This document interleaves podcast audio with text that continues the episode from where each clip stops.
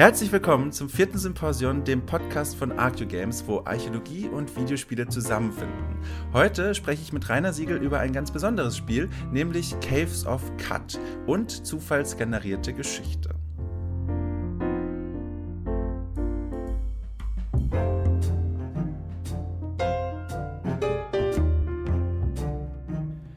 So, äh, herzlich willkommen an alle Zuhörerinnen und Zuhörer ähm, zum neuen Symposion. Ähm, heute, wie schon im Eingang erwähnt, äh, ein ganz besonderes Spiel, Caves of Cut. Und das macht tatsächlich, wenn man sich Screenshots anguckt oder einen Trailer ansieht, gar keinen so überwältigenden Eindruck. Also ähm, für mich als Laien, der zum ersten Mal diesem Spiel begegnet ist, da schieben sich Blöcke durch eine unglaublich minimalistische Spielwelt. Irgendwann habe ich mal Leertaste gedrückt, dann ist irgendwas aufgeflimmert und dann hat mir eine Textbox gesagt, dass mich ein Monster gefressen hat. So, aber trotzdem habe ich das Gefühl, dass hinter dem Spiel einiges mehr steckt, was ganz spannend ist herauszufinden. Und deswegen habe ich mir Rainer Siegel eingeladen, Spielejournalist, aber nicht nur, sondern auch begeisterter Caves of Cut-Spieler. Und deswegen ist gleich mal meine Frage zum Einstieg. Rainer, warum macht dir dieses Spiel eigentlich so Spaß? Ja, hallo Tom.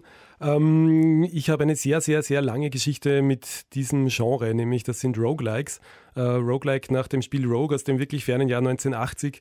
Ähm, das sind Spiele, die prozedural generiert sind, das heißt, es ist jeder Durchlauf anders. Äh, es gibt Permadeath, das heißt, wenn man stirbt, fängt man wieder ganz von vorne an und es gibt eine wahnsinnig große Auswahl an unterschiedlichen Spielstilen und unterschiedlichen Sachen, die man machen kann. Caves of Card ist tatsächlich eines der ambitionierteren Roguelikes, der modernen Roguelikes.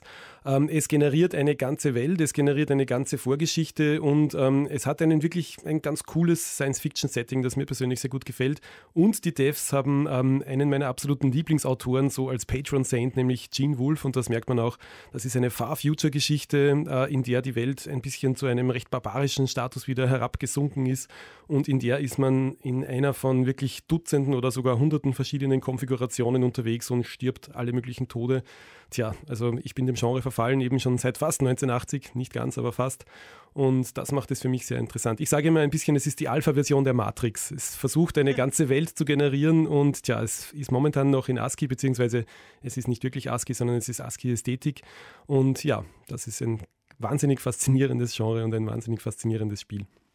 Genau, du hast es schon äh, ganz richtig gesagt, hinter meiner äh, bisschen äh, vereinfachten Beschreibung steckt natürlich eine ganze Menge mehr. Also die, die Entwickler sagen selbst, die Entwickler von Freehold Games, ähm, das ist ein Sci-Fi-RPG, also äh, man kann da Abenteuer erleben, man kann da ganze Nationen und Kulturen kennenlernen und wenn man mal auf der offiziellen Homepage so ein bisschen die Features durchliest, dann klingt das auch ziemlich geil. Also da wird gesprochen von über 60 Fraktionen, die man, mit denen man sich anfreunden kann oder die man, mit denen man sich verfeinden kann, von einem Zufallsgenerator, die, der die Geschichtsschreibung und die Kultur all dieser Parteien und Fraktionen komplett neu ermittelt und generiert. Dazu kommen wir gleich noch.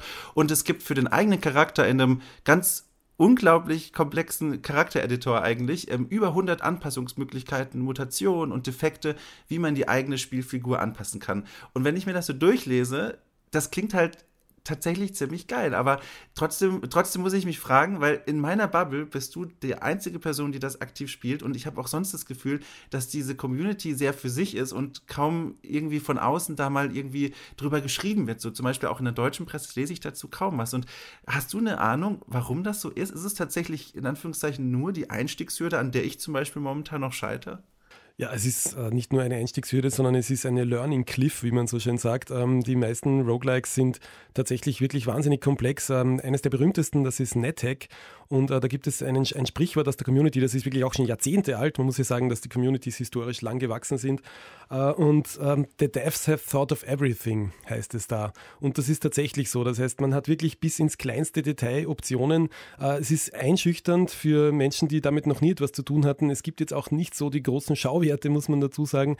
Nur der Punkt ist der, äh, unterirdisch äh, ist der Einfluss von Roguelikes jetzt wahrscheinlich so groß wie überhaupt noch nie in der Spielegeschichte, wenn man jetzt mal von den Anfangszeiten absieht, äh, weil die größten Spiele haben Roguelike-Elemente. Also Diablo war eines der ersten Diablo. Ich sage es einmal, das Sakrileg ganz klar heraus. Diablo ist ein grafisches Remake von Rogue eigentlich gewesen damals. Ähm, Rogue-like-like-Elemente, also noch ein zweites Like dran, äh, kennt man aus Spielen wie Spelunky, äh, The Binding of Isaac, äh, FTL, Faster Than Light und der Division sogar. Also alle Spiele, wo man zufallsgenerierten Loot sammelt, wo es zufallsgenerierte Levels gibt, ähm, wo der Tod ein bisschen mehr als nur eine plötzliche Unbequemlichkeit ist, die alle haben natürlich äh, das Erbe von Rogue in sich, mehr oder weniger. Und es ist wirklich in den letzten Jahren passiert, dass da ein ganz, ganz neues, großes Interesse aufgetreten ist an diesen altehrwürdigen Vorvätern. Und ja, also ich finde es ein bisschen schade immer noch, dass äh, einerseits, dass äh, die, die großen Vorbilder da noch zu wenig geschätzt werden. Andererseits ist natürlich auch ganz geil, weil äh, es ist immer noch ein bisschen ein Geheimtipp. Und ja, grafisch gibt es nicht so viel her, das ist auch schon Tradition, aber spielerisch sind die Möglichkeiten wirklich innerhalb der, der Grenzen natürlich, aber wirklich sehr, sehr, sehr groß. Das ist das Spannende für mich dran. Ich finde vor allem interessant an dem Spiel und also auch völlig einzigartig, so wie ich das recherchiert habe, dass ähm, eben auch, wie ich schon angesprochen habe, die Geschichten und die Kulturen der einzelnen Völker in weiten Teilen ebenfalls zufallsgeneriert sind. Und da gibt es ähm, einen ganz spannenden äh, GDC-Talk von den Entwicklern darüber, wie sie das machen. Ähm, das übersteigt meine Kompetenzen und meine Fähigkeiten, das jetzt alles wieder so wiederzugeben. Aber im Grunde muss man sich so vorstellen, die haben einen ganzen Pool an Elementen, an Wörtern, an Faktoren und die stehen in einer bestimmten Abhängigkeit Ähnlichkeit zueinander. Und jedes Mal, wenn die Spielwelt nach dem Spieltod oder nach dem ersten Betreten neu geladen wird, werden all diese Faktoren in einen neuen Zusammenhang gebracht und dann wird diese Geschichte quasi geschrieben. Und das Spannende ist, ähm, vielleicht hat ja schon mal jemand von Dwarf Fortress oder so gehört. Das ist äh, optisch ganz ähnliches Spiel. Ähm, auch da geht es eben darum, eine Zwergenkolonie zu managen. Und die hat eben auch eine, eine ausgewürfelte Hintergrundgeschichte, die riesenkomplex und riesengroß ist.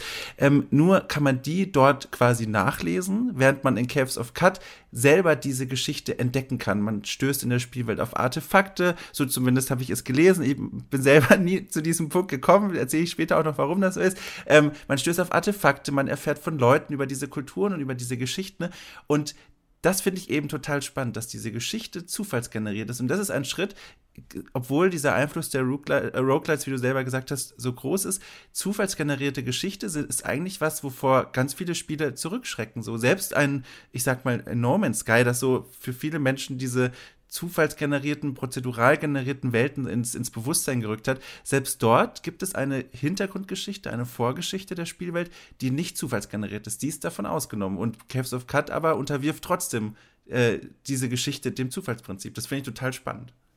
Ja, Dwarf Fortress, du hast es schon gesagt, äh, ich muss in jedem Podcast mindestens einmal Dwarf Fortress und einmal Dark Souls sagen, werde ich auch später noch machen.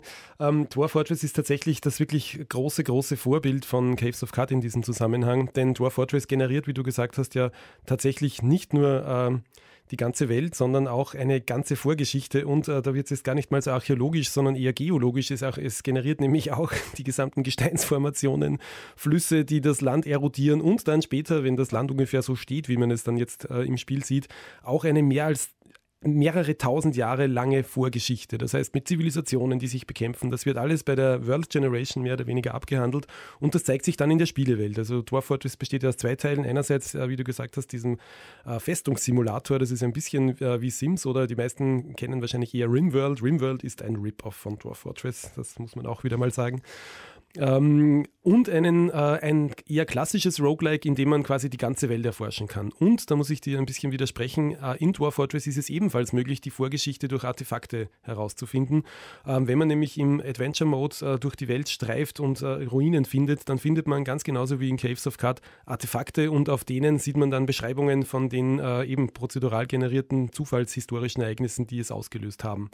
Äh, ein drittes Spiel, ich glaube, das ist wahrscheinlich sogar das ergiebigste für, aus archäologischer Sicht, das gibt es leider noch nicht fertig, wird entwickelt seit mehreren Jahren, ist Ultima Ratio Regum von Mark Johnson. Das ist ebenfalls ein Roguelike. Ähm, es wurde mal beschrieben als Mischung aus Roguelike und Walking Simulator. Also vielleicht noch die Nische noch nischiger machen sofort. Und das hat tatsächlich zum Ziel, ähm, diese prozedural generierte Hintergrundgeschichte als ganz zentrales Gameplay-Element zu nehmen. Denn da geht es darum, eine Verschwörung aufzudecken, die hunderte Jahre in der Vergangenheit liegt und man wird durch diese riesige prozedural generierte Welt, ähnlich wie in Caves of Cut und in Tor Fortress, laufen und aufgrund von Artefakten schauen, wer wann wo die Geschichte verfälscht hat. Also es klingt wirklich sehr nach Umberto Eco und nach Borges. Ähm, das wird ein wirklich interessantes Projekt, wenn es fertig ist. Ultima Ratio Regum heißt es. Also das wird wahrscheinlich in archäologischer Sicht am allermeisten hergeben. Darauf freue ich mich schon besonders, wenn es irgendwann fertig ist. Dwarf Fortress soll ja auch noch 20 Jahre ungefähr brauchen, bis es fertig ist. Das heißt, wir haben es hier mit Langzeit Freizeitprojekten von größenwahnsinnigen Entwicklern zu tun. Das macht es auch so spannend wieder für mich. Also ich sehe quasi von hier durch mein Mikrofon auch äh, durchaus bestimmt bei einem oder anderen Zuhörer, Zuhörerin ähm, gerunzelte ähm, Stirnpartien, denn die Frage, die sich an dieser Stelle immer auftut oder die ich zumindest auch im Zusammenhang mit No Man's Sky immer mal wieder gelesen habe, ist, warum sollte man sich denn eigentlich für die Geschichte einer Spielwelt interessieren, wenn die doch völlig beliebig ist, wenn die doch völlig zufallsgeneriert ist? Und ich würde die Frage gerne mal an dich weitergeben. Gibt es denn, würdest du denn sagen, dass es einen besonderen Reiz gibt von diesen Hintergrundgeschichten, die man jetzt, wenn man das negativ sagen möchte oder vorgefärbt sagen möchte, zufällig ist, beliebig ist? Warum sollte man sich so viel Mühe geben, die zu entdecken und zu erkunden, wenn da quasi niemand dahinter saß, der die sorgsam geschrieben hat?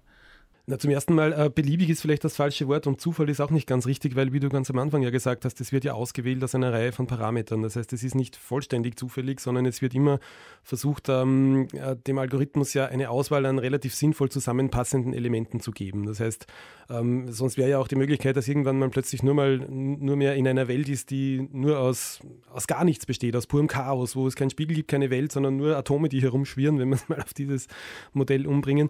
Ähm, das Interessante daran ist, dass ähm, man der erste Mensch ist, der das alles sieht. Das ist, glaube ich, auch einer der großen Reize an No Man's Sky und das ist auch der Reiz am Erforschen einer prozedural generierten Vorgeschichte.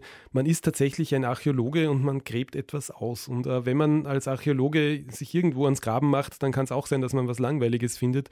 Die großen, interessanten Entdeckungen, die also die gesamte Wissenschaftsgeschichte umschreiben, tut ja nicht Amunds Grab und ähnliches, also du, du bist da sicher, du kennst dich ja da besser als ich, die sind ja die große, große Ausnahme. Meistens gräbt man ja irgendwelche Keramikscherbchen aus und äh, schließt vielleicht daraus, dass hier irgendwann einmal eine Karawane durchgezogen sein müsste oder ähnliches. So ähnlich ist es äh, in Roguelikes, die Geschichtsgenerierung haben, nur doch ein bisschen äh, besser sogar, weil Natürlich werden eben, wie gesagt, äh, die Algorithmen darauf getrimmt, dass sich interessante Zusammenhänge von vornherein ergeben. Und dann kommt noch äh, was Interessantes dazu, nämlich das menschliche Gehirn ist ja die ultimative Geschichtenmaschine. Äh, es ist wirklich ausreichend, uns drei, vier kleine Stöckchen hinzuschmeißen und unser Gehirn baut daraus bereits die Geschichten zusammen. Wer glaubt, dass zufallsgenerierte Spiele keine guten Geschichten generieren können, der sollte einmal einen Blick auf dfstories.com werfen. Da versammelt die Dwarf Fortress Community die absurd absurdesten und epischsten Geschichten, die sich alle eigentlich nur aus diesem Zufallsgenerator und der Interaktion des Spielers damit ergeben. Also Meistens wird wahrscheinlich der Zufallsgenerator nicht gerade das neue Romeo und Julia rausschmeißen oder etwas, was nur annähernd so gut ist, aber der Vorrat ist endlos. Das heißt, man kann einfach graben und wenn man einige Stunden sich damit beschäftigt, man kommt sicher auf Sachen drauf, die irgendwie mehr als nur der pure Zufall sind. Es wird wahrscheinlich nicht Shakespeare'sches Format haben, aber es ist erstens einzigartig, wie erwähnt. Das heißt, man ist wirklich der erste und einzige Forscher, der sich das, äh, der das tatsächlich als erster erlebt und dokumentieren kann. Und zweitens, äh, unter Umständen kommen dadurch ja sogar interessantere Geschichten äh, zum Vorschein als die, die uns die Computerspielbranche und auch die Filmbranche meistens so vorsetzen. Denn in normalen von Menschen geschriebenen geschriebenen Geschichten, da ist ja der Überraschungsfaktor oft auch nicht gerade so hoch, weil ja da oft nach Schema F einfach vorgegangen wird. Das ist etwas, was der Zufallsgenerator auch elegant aushebeln kann. Und wie gesagt, äh, unser Gehirn ist eben dazu da, aus unzusammenhängenden oder nur vielleicht vermeintlich zusammenhängenden Faktoren Geschichten zu generieren. Das darf man auch nicht unterschätzen.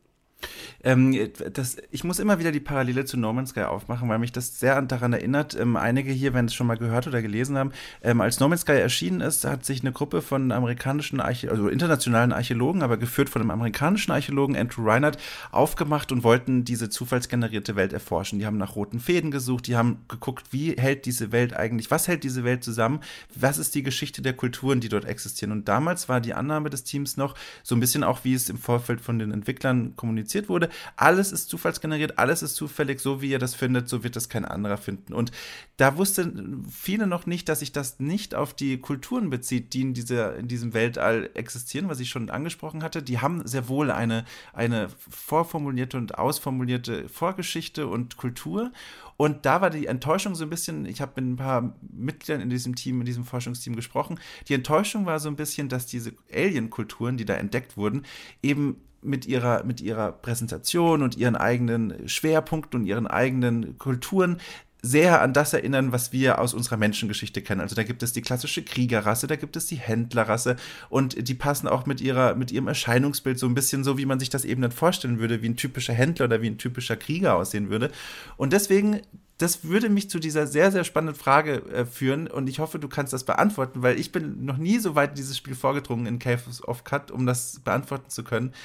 Wie, wie sehr unterscheiden sich denn eigentlich diese zufallsgenerierten Kulturen und Geschichten von dem, was wir aus unserer menschlichen Geschichte kennen? Also lernt man da komplett andere Dinge kennen und völlig ohne Parallelen zu dem, was wir so aus unseren Geschichtsbüchern kennen? Oder erkennt man da doch, dass da Leute sich erstmal äh, ja, erkundigt haben, was ist so in der menschlichen Geschichte passiert und wie können wir das so ein bisschen in Sci-Fi oder Fantasy-Setting umbetten? Ähm, der Punkt ist natürlich schon, wie vorher gesagt, dass der Algorithmus ja nicht vollständig zufällig äh, generierte Ergebnisse liefert, weil sonst könnte es ja auch sein, sonst könnte man ja auch eine Zivilisation aus äh, denkenden Topfpflanzen plötzlich treffen. Das passiert nicht. Warum ähm, nicht? Das ist auch, na, leider, ja, schade. Das, das, macht, das macht Caves of Cut leider nicht. Äh, soweit ich weiß, macht das auch kein anderes Spiel momentan. Ultima Ratio Regum ist wahrscheinlich jenes, das am meisten in diese Richtung geht, weil das die gesamten äh, Zivilisationen wirklich in einem, in einem großen Umfang äh, zufallsgeneriert werden lässt. Aber natürlich, da ist es auch so, was der Entwickler, und der ist ja ein Mensch, ein Mensch der westlichen Kultur, in dem Fall ein Brite, was der Entwickler eben dem Algorithmus da an Möglichkeiten vorgibt, das ist natürlich beeinflusst von äh, den Entwickler, vom Entwicklerumfeld, beziehungsweise von dem, was der Entwickler als sinnvolle Algorithmen ansieht. Das heißt, ähm, das ist vielleicht ein bisschen das Missverständnis zu glauben, dass ähm, ein Zufallsgenerator in diesem Zusammenhang ähm, wirklich so vollständig Fremdes liefern kann. Er kann eine, eine originelle Kombination dessen liefern, was hineingesteckt wird. Ähm, weil wenn es nämlich anders wäre, wenn man sagen würde, okay, der Zufallsgenerator kann jetzt alles machen, was er will, dann kommt vielleicht in manchen Fällen äh, tatsächlich was Spannendes heraus, wie zum Beispiel eben eine, äh, eine, eine denkende Rasse von äh, Topfpflanzen. Nur in 99.999 anderen Fällen kommt etwas völlig Sinnloses dabei heraus, mit dem der Spieler nichts anfangen kann. Das heißt, äh, es ist durchaus sinnvoll, dass die prozeduralen Algorithmen äh, eingeschränkt werden auf, okay, hier ist Zivilisation bedeutet, und bei so einem Satz fangen wir ja schon an, eigentlich einzuschränken, Zivilisation bedeutet eine Gruppe von Wesen, die sich äh, in äh, sesshaft zum Beispiel zusammenschließen und Häuser bauen. Das wäre zum Beispiel eine Definition von einer Kultur in einem solchen Roguelike wie in Caves of Card. Nur, äh, damit hat man ja schon eine Einschränkung getroffen, weil was ist mit Nomadenvölkern zum Beispiel? Also ich, ich greife jetzt einfach nur in den Gedankenhut und, und nehme heraus, es also hat jetzt nicht unbedingt direkt mit äh, die Entsprechung in Caves of Card, sondern ist allgemein über äh, Roguelikes gesprochen. Sprich, ähm, so eine wirklich vollständige prozedurale Generierung, die eben tatsächlich etwas wirklich absolut Unvorhersehbares generiert, die würde ja auch zu 99 99 Prozent eben Chaos generieren. Und deshalb sind auch schon die, die vorher einschränkenden Algorithmenbeschreibungen so geliefert natürlich, dass etwas für uns Sinnvolles herauskommt und das auch dem Begriff Zivilisation entspricht. Also um die Frage zu beantworten, nein, so etwas gibt es in Caves of Card nicht, sowas gibt es auch in Dwarf Fortress nicht. Dwarf Fortress generiert Fantasy-Geschichten. Äh, Caves of Card generiert ähm, Far Future Science-Fiction-Geschichten. Das heißt schon, dass einige Parameter hier sind und innerhalb derer bewegt sich das. Und das ist auch bei No Man's Sky natürlich der Punkt gewesen. Ähm, das, was du vorher erwähnt hast, das reiht sich wahrscheinlich ein in die lange Liste der weiteren Enttäuschungen, die die Menschen von No Man's Sky erlitten haben aufgrund oh, der Ankündigungen. Ich, ich mag es auch sehr gern.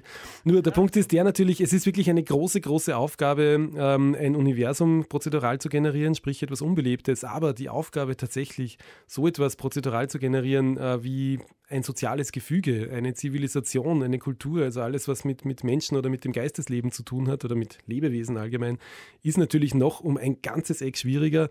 Äh, dass No Man's Sky das nicht ähm, auch noch quasi in einem Aufwischen mit reingepackt hat. Ich glaube auch nicht, dass das per Update nachkommt, weil das ist wirklich eine wahnsinnig große Aufgabe und es ist gar kein Zufall, dass die Menschen, die jetzt auf diesem Gebiet am meisten äh, leisten und forschen, nämlich eben Caves of Cut, Dwarf Fortress, dass die eben von einer grafischen Präsentation noch ganz weit, weit, weit entfernt sind. Das ist alles uninteressant, weil das, was unter der Motorhaube stattfindet, also im Motor quasi, der prozedural generiert, das ist schon so aufwendig und so komplex und so kompliziert, dass man sich mit so Schnörkel Krimskrams wie Grafik gar nicht damit beschäftigen will. Dwarf Fortress schaut zwar vielleicht aus wie ein Atomreaktor äh, Bedienfeld aus dem 20. Äh, Jahrhundert, aber unter der Haube, also sagen wir mal so, Dwarf Fortress sieht aus wie ein Taschenrechner-Grafik, nur ähm, was darunter läuft, das fordert auch moderne Prozessoren heraus, weil die prozedurale Generierung und die Simulation dieser Welt einfach wahnsinnig aufwendig ist.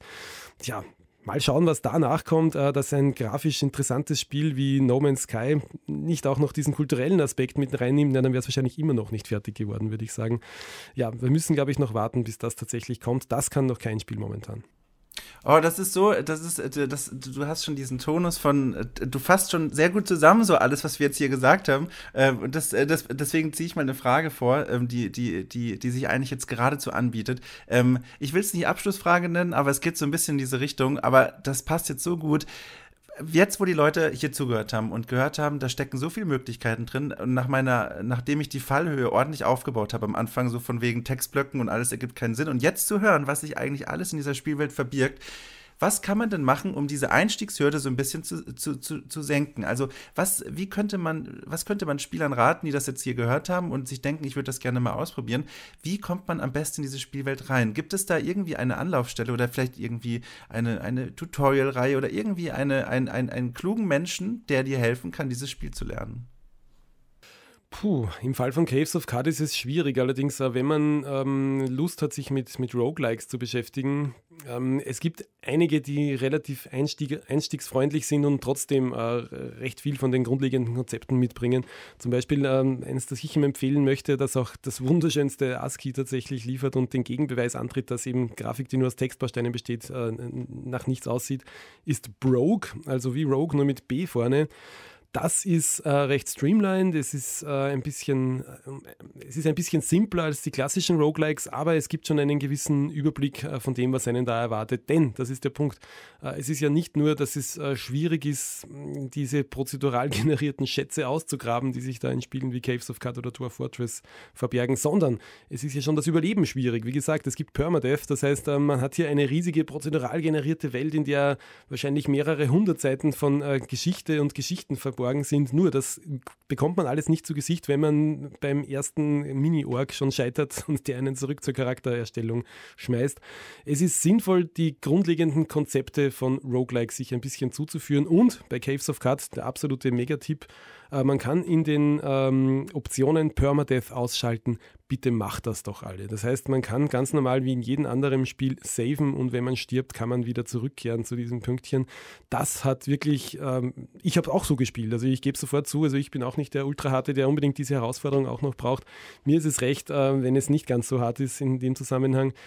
Ähm, ansonsten, ich finde, wenn einen das, was wir hier geredet haben, fasziniert, einfach im Netz ein bisschen zu schauen, was andere Menschen aus diesen Spielen erzählen. Das ist tatsächlich der Punkt. Ähm, die Möglichkeiten, die sich da verstecken, die sind wirklich groß und sind Geschichtenmaschinen, sage ich immer. Also im besten Fall generieren äh, solche Spiele nicht nur zufälliges Gameplay, das heißt eine Höhle voller dieser Monster diesmal, sondern eben auch ganz eigene Abenteuer, die ihm tatsächlich sonst noch gar kein anderer hat. Brogue ist ein guter Einstiegspunkt, dann in Caves of Cut. Caves of Cut ist eigentlich, ich sage es ungern, auch ein gutes Einsteiger, Einsteiger-Roguelike. Also die hohe Schule ist wahrscheinlich tatsächlich Dwarf Fortress. Zu Dwarf Fortress gibt es ja sogar ähm, aus dem Verlag O'Reilly, das ist ja ein ganz großer IT-Verlag, der hat nur soweit ich es weiß, zumindest war es vor ein paar Jahren noch so, ein einziges äh, Buch über ein Spiel herausgebracht und das war über Dwarf Fortress. Das heißt, man kann sich einen fetten Schinken ins Regal stellen aus dem IT-Verlag O'Reilly. Ähm, wie heißt es nochmal, das Buch? Ähm, Learn to play the most complex video game ever created. Tja, Getting Started with Dwarf Fortress, so ist der Titel. ist leider inzwischen etwas überholt, weil es, äh, es gibt ja laufend Alphas und neue Updates. Ja, es ist schwierig, wirklich tatsächlich sich hineinzustürzen, einfach so, da wird man wahrscheinlich Schiffbruch erleiden, ein bisschen anzufangen, sich bei DF-Stories zum Beispiel umzusehen oder zu schauen, was Caves of Cards so an Hintergrundgeschichten schon generiert hat, ist vielleicht der beste Appetizer, um sich den Ehrgeiz zu holen. Ja, wunderbar. Also ähm, ich werde auch auf jeden Fall mich weiter in dem Spiel versuchen. Und diejenigen hier, die noch immer skeptisch sind, die können noch vielleicht ein bisschen warten und jede Woche nach dem neuen Wochenplan Ausschau halten. Denn früher oder später wird dort Caves Cut äh, Dom erzählt von seinem Reisetagebuch oder sowas auftauchen. Und dann vielleicht kriegt ihr da noch mal einen Eindruck, was man in dieser Spielwelt so erleben kann, wenn man sich über diese ähm, manchmal doch recht hohe Einstiegshürde äh, hinübergeschwungen hat. Ähm, ja, wunderbar. Vielen, vielen Dank, Rainer, dass du dir die Zeit genommen hast, so ein bisschen von dieser Faszination zu erzählen. Ähm, und ich danke gleichzeitig auch allen Zuhörerinnen und Zuhörern, die sich die Zeit genommen haben, ähm, diese Folge anzuhören. Wir sehen uns äh, entweder wieder auf AQ Games oder wir hören uns beim Symposion oder bei anderen Möglichkeiten. Wer weiß, äh, wo meine Stimme noch alles zu hören ist oder Rainers Stimme, der, der ist natürlich auch manchmal zu hören und zu lesen. Ähm, Nochmal ein großes Dankeschön dafür, dass du dir die Zeit genommen hast und äh, vielleicht hören wir uns ja hier an dieser Stelle bald mal wieder. Dankeschön.